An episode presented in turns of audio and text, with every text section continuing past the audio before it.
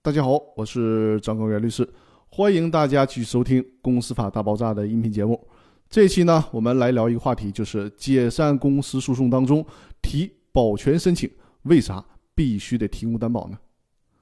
我先来说一下，我们国家民事诉讼当中规定，诉讼中采取保全措施的时候，法院是可以注意，法院是可以责令申请人提供担保。这里面用的是可以。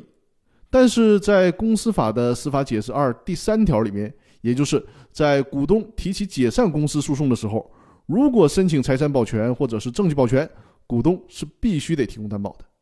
显然，在公司解散诉讼当中，对于申请保全的要求就更为严格了。这是为什么呢？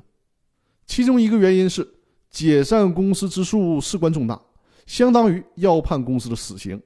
在解散公司诉讼中采取保全措施，极有可能影响到公司的运营。所以说呢，为了防止股东滥用保全制度来祸害公司，弥补可能给公司造成的损失，基于谨慎的原则，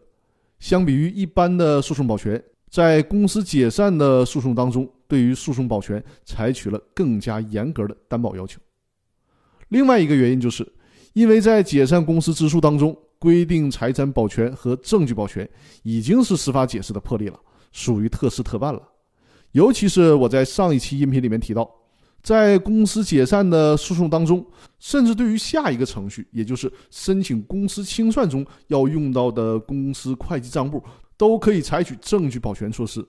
这更是例外当中的例外。所以说呢，对于这种例外的情形进行更高的担保要求，这也符合利益平衡的原则。以上呢，就是在公司解散诉讼当中提保全申请为什么必须提供担保这一个必要性的解释。那我们这一期的分享就到这里，谢谢大家的收听。